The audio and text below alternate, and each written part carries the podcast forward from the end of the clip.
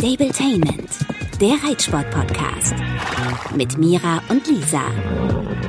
Hallo, ja, super, dass ihr wieder eingeschaltet habt. Hier sind Lisa und Mira mit eurem neuen Lieblingsreitsport-Podcast Stabletainment. Heute soll es um das Thema Selbstwahrnehmung und Fremdwahrnehmung gehen. Das ist bei uns gerade mal wieder total aktuell gewesen. Ich glaube, das kennt jeder von euch, dass man sich zum Beispiel richtig gut beim Reiten fühlt und dann hinter ein Video sieht und sich denkt, ach fuck, was habe ich da eigentlich gemacht? Es soll ja sogar andersrum gehen, dass man sich richtig doof findet beim Reiten und hinterher wird einem gespiegelt, nee, du machst das eigentlich ganz gut. Ey, diese Woche habe ich mich richtig gut gefühlt. Ich fand, äh, mein Pferd Clini ist in super Form. Ich selber habe auch in letzter Zeit relativ viel Sport gemacht, fühlte mich total sportlich, fit, war richtig gut drauf. Setz mich aufs Pferd. Ich habe sogar eine Kandare genommen. Da kamen schon mal die ersten schrägen Blicke aus der Steigasse. Kennt man ja, ne? wenn man mal irgendwie ablevelt, dann sagen alle, hm, was hat sie denn heute vor? So, und dann bin ich geritten und fand es richtig gut. Ich hatte das Gefühl, ähm, wir reiten jetzt hier richtig auf M-Niveau. Und dann hat mein Reitlehrer mich gefilmt und ähm, ich habe mir das Video angeguckt, Mira. Es ist, sagen wir mal, mittelmäßig.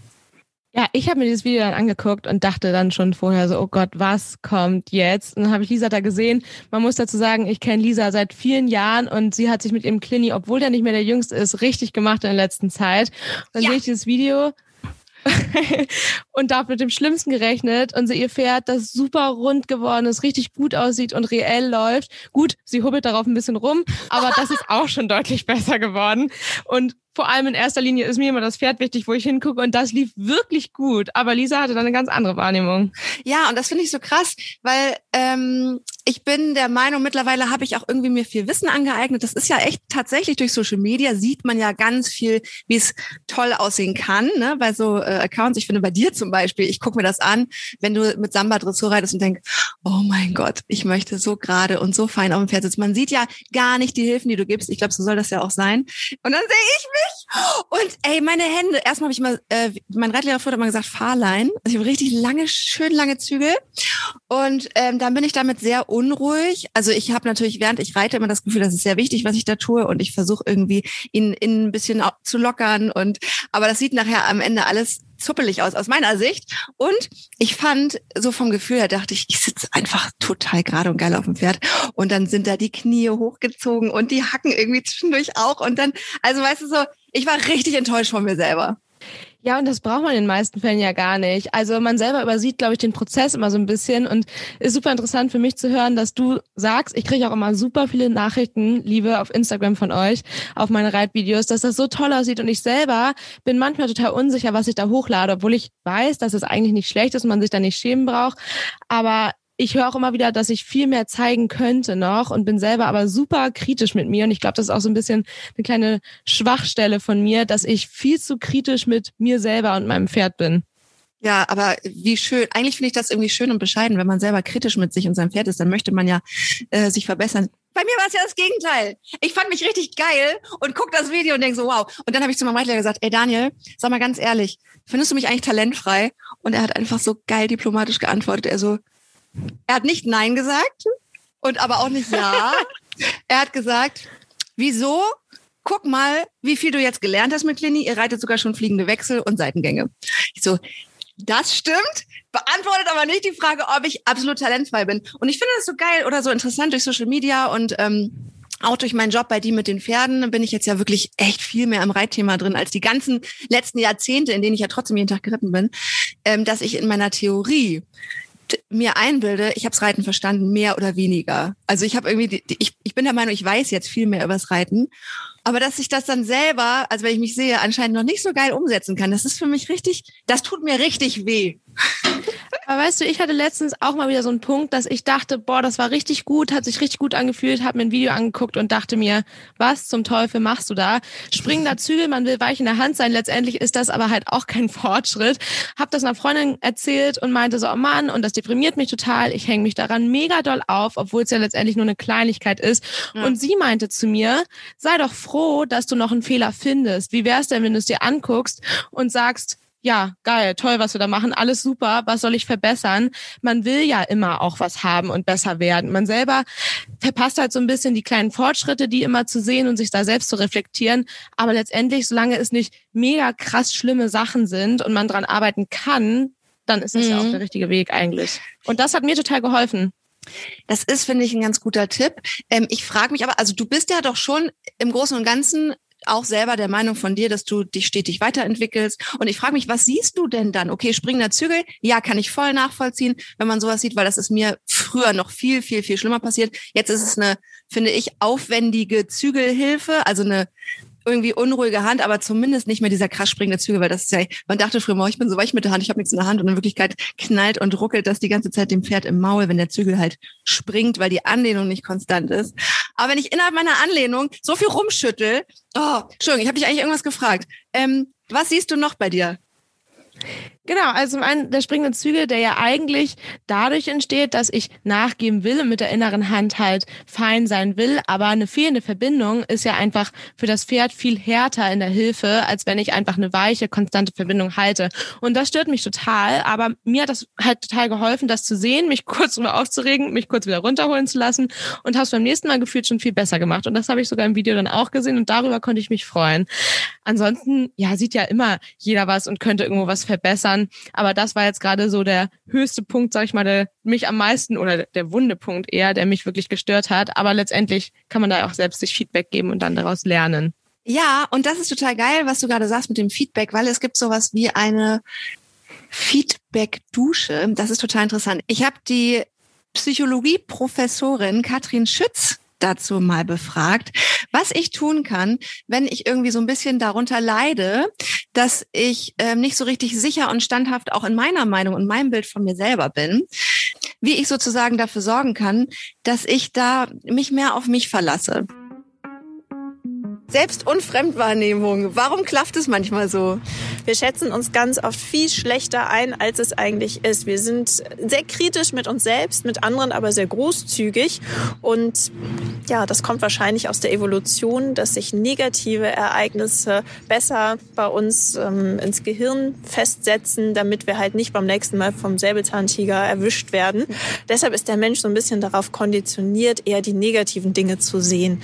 Und tatsächlich nehmen uns andere in der Regel viel, viel positiver wahr als wir uns selbst. In der Reiterwelt ist es aber manchmal genau andersrum. Man selber denkt, oh, ich mache das richtig gut und kein anderer kann so gut wie ich. Thema soziale Vergleiche. Wir sind uns ja sehr ähnlich. Wir vergleichen uns den ganzen Tag und gerade beim Reiten geht es dann los. Wer hat die schönere Schabracke? Wer hat die bessere Turnierschleife? Wer hat das tollere Pferd? Und das hat ganz häufig eigentlich was mit demjenigen zu tun, dass der selber kein gutes Selbstwertgefühl hat und uns darüber schlecht machen möchte, um sich selber aufzuwerten. Also eigentlich Natürlich können wir dann dem anderen den Ball zurückspielen, innerlich zumindest, weil wir wissen, der andere scheint es gerade nicht so mit sich ernst zu meinen und gut zu meinen. Und dann habe ich sie noch gefragt, was man denn äh, machen kann, ne? damit man das eben nicht so an sich ranlässt. Ich kann mir mal aufschreiben, was eigentlich meine Kompetenzen und Fähigkeiten sind. Das klingt auf den ersten Blick relativ einfach, ist aber gar nicht so leicht, sich mal zu überlegen, was kann ich richtig gut. Alternativ holt man sich eine Feedback-Dusche von jemandem ein, der einen richtig gut kennt und fragt denjenigen mal, was schätzt du denn an mir? Was findest du, kann ich richtig, richtig gut? Und das ist dann wie eine warme Dusche, die den Rücken runtergeht. Das mache ich ja eigentlich, ne? Wenn ich ähm, dir meine Videos schicke, ich schicke dir natürlich nur die, wo ich dann trotzdem das, äh, äh, wo ich weiß, du, du wirst da was Gutes finden, weil mir das total gut tut, von jemandem, der besser reitet, zu hören. Ja, okay, du hoppelst da ein bisschen rum, aber das Pferd läuft doch schon wirklich gut. Ja, und das ja durch dich. Also das darfst du auch nicht vergessen. Ich finde das mit der Feedback-Dusche ist eine richtig coole Sache und ich habe die Erfahrung gemacht, dass man nicht mal unbedingt sagen muss, hey, was findest du an mir richtig toll, sondern gute Freunde, die merken das ja von selber, dass man da einfach irgendwie gerade mal ein bisschen positive Unterstützung braucht und die können mhm. das dann auch richtig gut. War ja genau dasselbe Beispiel mit meiner Freundin, die gesagt hat, hey, ja, der Zügel springt, aber sei froh, dass du zumindest eine Kleinigkeit entdeckst und arbeite da an dir und du machst das sonst echt toll. Und das hat mir total geholfen. Ich brauche das auch total regelmäßig, was ja auch dafür spricht, dass ich irgendwie, warum auch immer, echt unsicher bin. Ja, aber das ist ja, wie Katrin sagt, total menschlich. Das hat jeder Mensch und das ist, glaube ich, auch ein total gutes Korrektiv, weil wenn man nur durch die Gegend rennt und denkt, man ist der Geilste, dann hat man ja gar keine Möglichkeit mehr der persönlichen Entwicklung. Und das, was du gesagt hast über Freundschaft, finde ich total wichtig. Das ist, kam bei mir erst so mit den letzten Jahren, dass ich wirklich bewusst und aktiv Leute aus meinem System, aus meinem Umfeld wirklich langsam aber sicher rauskegel, ähm, die mir eben nicht gut tun, weißt du, die nur Energie ziehen und sich vielleicht sogar noch selbst besser fühlen, indem sie einem das Gefühl geben, man macht das alles nicht so geil und so und sich dadurch erheben. Und ich glaube, das ist gerade im Reitsport, hat man schnell mal so diese kann Freundschaften, weil wir sind jetzt sowieso den ganzen Tag im Stall und dann, ach, dann sind wir jetzt halt Freundinnen und eigentlich fühlt vielleicht einer von beiden doch eine Rivalität und dann ähm, ist das nachher so ein toxisches Beziehungsgefüge, dass man da irgendwie eingeht. Und ich glaube, da muss man einfach gut auf sich aufpassen, dass man darauf achtet, dass man irgendwie Leute um sich hat, die es gut mit einem meinen. Auf jeden Fall. Und ich glaube, Rivalität ist ein ganz gutes Wort, aber Neid kommt im Reitsport ja leider auch immer noch dazu, mhm. dass gerade durch dieses besser sein wollen und sich vergleichen, da ganz oft, das passiert auch unter guten Freunden. Ich habe die Erfahrung zum Beispiel gemacht, dass Freunde von mir, mit denen ich auf einem selben Level war, wo es für uns dann aber irgendwie weiterging, was ja nicht irgendwie am mangelnden Talent von anderen liegt, sondern einfach ja, vielleicht auch irgendwo ein bisschen Glück und so weiter liegt, dass da die Freundschaft vielleicht noch funktioniert hat, aber in Sachen Reiten die Kommunikation einfach echt gestört war und ich gemerkt habe, dass das ein blödes Thema ist. Das ist mittlerweile wieder okay, aber da hatte ich leider echt einige Freunde, sag ich mal, wo es schwierig war. Ich kann das aber auch ein bisschen verstehen aus der Sicht, äh, aus der Froschperspektive. ja, ähm, ich auch total, aber ich kann ja auch nichts dagegen machen. Ja, genau, du kannst da nichts gegen machen. Derjenige, der sich vielleicht minderwertig fühlt, kann aber sich ganz aktiv, finde ich, so, so ist es bei mir, dafür entscheiden, ey, ich versuche jetzt das wirklich wohlwollend anzuerkennen, dass jemand anderes das einfach gut kann. Und äh, Mira, gerade bei dir, das ist nicht Glück, das ist fucking viel harte Arbeit drin. Ich finde, du machst wirklich viel. Also du arbeitest so hart an dir und deinem Pferd und du hast dir ja, finde ich, echt gute Konzepte zurechtgelegt, wie du euch beide motivierst und ihn nicht überforderst, dich vielleicht auch nicht. Ich weiß natürlich auch, weil wir uns ja, äh, weil wir ja Freundin sind, bist totale Perfektionistin und sehr hart mit dir. Aber ich glaube, ähm, dadurch, dass du mit dir hart bist, aber mit deinem Pferd nachgiebig, ist das eine gute Kombi. Und da gehört mehr als Glück dazu. das war, das war meine Feedback-Dusche an dich. Wollte gerade sagen, die habe ich jetzt und dann steige ich nachher ganz happy aufs Pferd. Okay, du steigst äh, heute noch aufs Pferd, das finde ich toll, weil oh, ich übrigens, kurz dazu, ich hatte diese Woche wahnsinnig viel zu tun. Ich hatte Fernsehwoche und hatte mir überlegt, ich möchte mich auf meinen Job konzentrieren, denn leider nicht noch nicht ganz das Pferd ist äh, und habe mir drei Tage Pferdepause gegönnt. Ich habe es am vierten Tag nicht mehr ausgehalten. Ich bin hingefahren und dann diese totale Wiedersehensfreude, natürlich voll nur auf meiner Seite. Also ich meine, ja, ich glaube, mein Pferd freut sich auch irgendwie mich zu sehen. Der ist wirklich süß und kuschelig geworden im Alter, altersmilde. Aber ich habe sie ihn so krass vermisst und das merke ich jetzt. Über den Winter war ich wirklich jeden Tag da. Im Sommer wird sich das wieder ändern. Da muss ich einfach leider mehr arbeiten, also mehr halt auf Reisen arbeiten. Meine Güte, habe ich den vermisst. Das war richtig schön. Aber jetzt sehe ich ihn wieder zwei Tage nicht, kann nicht. Deswegen interessiert es mich, was du geplant hast. Ich habe nämlich nichts geplant. Ja, für mich ist das ja irgendwie ein Fremdwort, nicht im Stall zu sein.